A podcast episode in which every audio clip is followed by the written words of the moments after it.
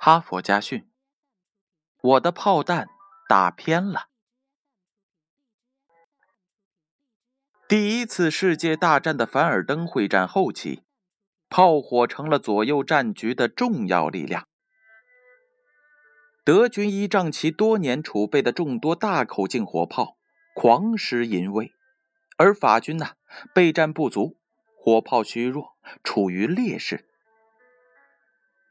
一九一六年四月，双方炮击两天两夜后的一天，位于马斯河上游的法军某炮兵阵地弹药所剩无几，炮兵伤亡过半。不得已，指挥官只好启用了一批毫无开炮经验的后勤人员，临时上炮位顶阵。其中有一位年轻的下士，因为对开炮有着与生俱来的恐惧。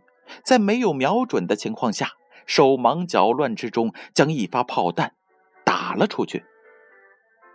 炮弹一出膛，这位胆小的下士就失声的叫道：“呃，我的炮弹打偏了！”这发炮弹真是偏的太离谱了。德军阵地在东北方向，而炮弹呢，飞向了西北方向。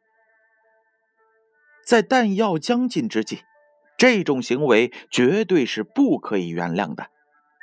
指挥官捂着指挥棒，气急败坏地冲下士冲了过来，准备狠狠地教训他一顿。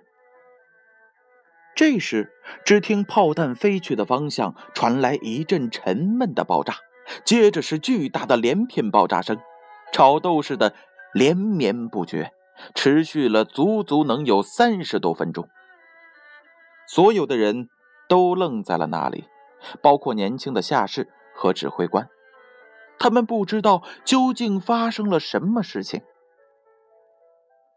原来，这发打偏的炮弹鬼使神差的偏到了斯潘库尔森林中一座重要的德军秘密弹药补给基地，他成功的穿越狭窄的通风口，直捣弹药库，引爆了基地所有储备的全部弹药。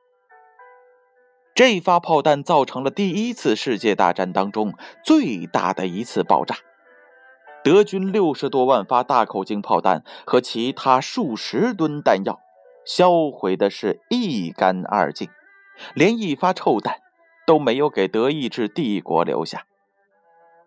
于是，德军阵地上无数门大炮张着饥饿的大嘴，成了一堆堆的废铁。此前还焦头烂额的法军元帅贝当喜出望外，抓住时机大举反攻丧失了炮火支援的德军阵地。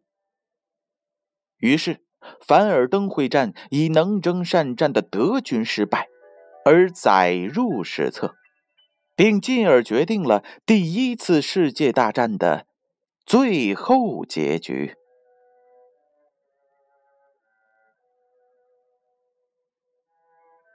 故事讲完了，编后语是这样写的：时至今日，人们已无法确知当年的法国人如何评价这位胆小无能的法军下士和他那发偏离了预定目标的炮弹。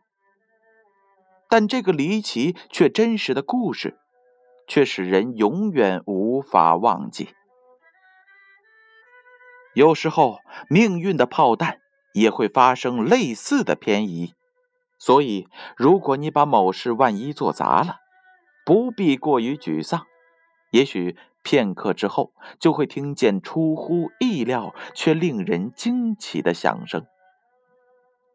不论你信不信，有时连错误都站在正义的一边。也许这一切都是上帝的创意。哈佛家训，建勋叔叔与大家共勉。